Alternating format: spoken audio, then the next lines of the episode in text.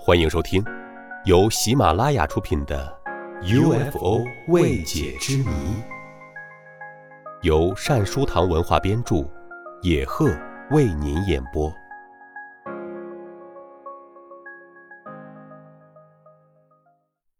第二十二集：UFO 劫持汽车案。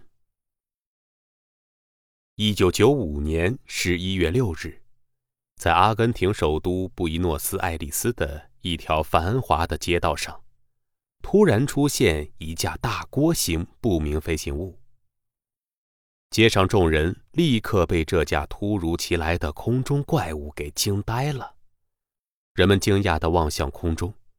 这时，从飞行物腹下的一个中心大圆孔内，向路面猛然射出一道强光柱。奇怪的是，这光柱一下子射到一辆正在疾驰的丰田轿车上。在场的目击者亲眼目睹了一个惊心动魄的场面：那辆飞驰的轿车立刻被光柱的强大吸引力给拉住了，并沿着那道强大的光柱缓缓地向空中升浮，像一只蝴蝶在光柱内翻转着、升腾着。一直被吸入了飞碟内，然后光柱便消失了，飞碟也转瞬间消失得无影无踪。另据一名叫做希尔维基·奥兰多的阿根廷目击者回忆说：“这一天上午约十点半，从头上传来类似飞机的轰鸣声。最初，我以为是飞机从这里飞过。”当我从车窗向空中望去时，突然发现了这个空中怪物，它正悬停在离地面约一百五十米的半空中，从腹下的一个大圆洞中射出一道蓝色光柱。我似乎被这强光柱晃得眼花缭乱。当我用手遮住耀眼的强光，顺着指缝望去时，发现行驶在我面前的那辆丰田轿车一下子。悬离地面，并顺着飞行物射出的光柱，慢慢的向空中升浮。我亲眼看到，那辆被飞行物吸起的轿车中坐着一名妇女和三名儿童，他们大声惨叫着，力图挣脱这空中怪物的魔爪。可是车门怎么也打不开，他们连同汽车一并成了这不明飞行物的战利品。十多秒钟后。一切又恢复了正常。这一奇特的景象使科学界大为震惊。以美国 UFO 专家奈坦·马卡琴为首的科学家小组专程从西雅图赶赴事发现场，对这一事件进行专门调查。通过对几十名现场目击者的调查和研究后，得出一个结论。在外星人涉足地球的诸多事件中，这一不明飞行物劫持汽车事件是绝无仅有的。最近一段时期以来，UFO 愈加频繁地来访地球，这意味着什么呢？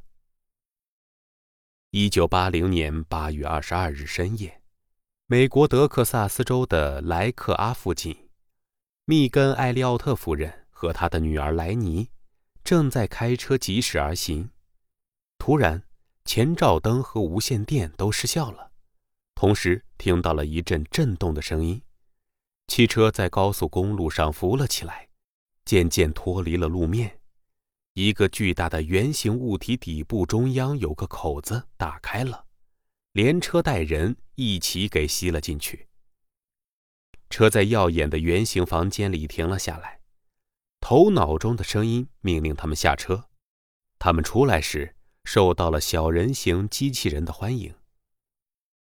莱尼偷偷的笑了起来，因为他看到了他们的怪模样：头很大，眼球很大，嘴巴像裂开的眼睛，全身没毛，四只手指是主要的特征，细长的脚缓缓移动，样子很古怪。他们似乎全身套在一种黄色紧身衣服中。不知道是裸体还是穿着衣服。黄色的肌肤没有性别。母女两人已经在另一个房间里把衣服全脱光了，两手两脚和胸口被固定在台子上，头上的亮光是多种颜色的，忽亮忽暗。他们接受了身体检查，从头顶上的圆顶里有两根探针落了下来，在身体内部检查，发出嚓嚓的声音。他们感觉到他的活动，从鼻子检查到肚脐眼的地方。突然，一阵强烈的睡意袭来。当眼睛再次睁开时，不知在睡着的这段时间被做了什么手脚，只感到全身发痛。然后他们被要求直立地站在台上，几个黑色的窗户像万花筒那般的闪动着，看见一个电视屏幕，最后才从台上解救出来，回到前面的房间。他们穿上了衣服，从一个自动售货机般的东西里。跳出来许多各种颜色的药丸，被命令吞服下去，然后便睡眠，如此反复，居然有十几个回合。这也许是一种快速恢复健康的处理办法。然后重新返回到地面，在震动声音中降落了下来。车子已经落在居家附近，距离原先的地方已经有四十公里之远。尽管碰到这么可怕的事情，密根一家也有可以向 UFO 感谢的地方。莱尼本来右耳朵和左脚都有炎症，第二天这些毛病全都不治而愈。这个事件以 UFO 研究的权威组织 MUFON，也就是互助 UFO 调查网和德克萨斯州的临床催眠学家斯蒂芬·克拉克博士为中心。进行了彻底的研究。听众朋友，本集播讲完毕，感谢您的收听，我们下集再会。